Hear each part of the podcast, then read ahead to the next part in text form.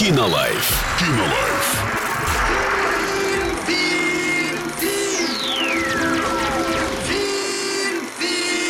Кинолайф.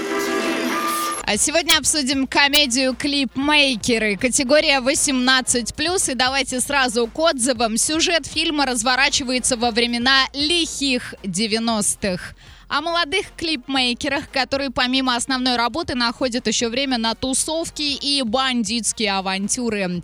А клип не... Нет, не клип. А Кино не относится к комедийному жанру, вероятнее, это рефлексия о старых годах. А Для шуток у сценариста явно не хватило драйва. Чувствуется, как режиссуру было, было сложно воссоздавать.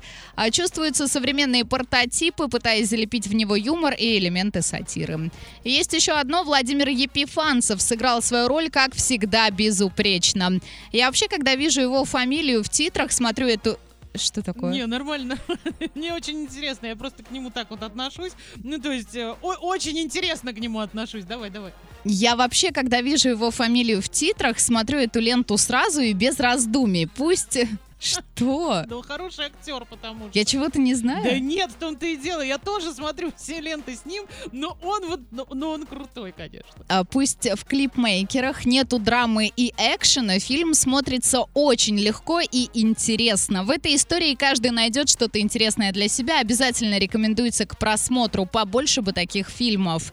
И еще одно, на кино можно сходить. Кто помнит реальные 90-е, поулыбаются и поностальгируют. А кто не помнит, просто посмотрит комедию положений. Ну все, идем. Кинолайф. Кинолайф.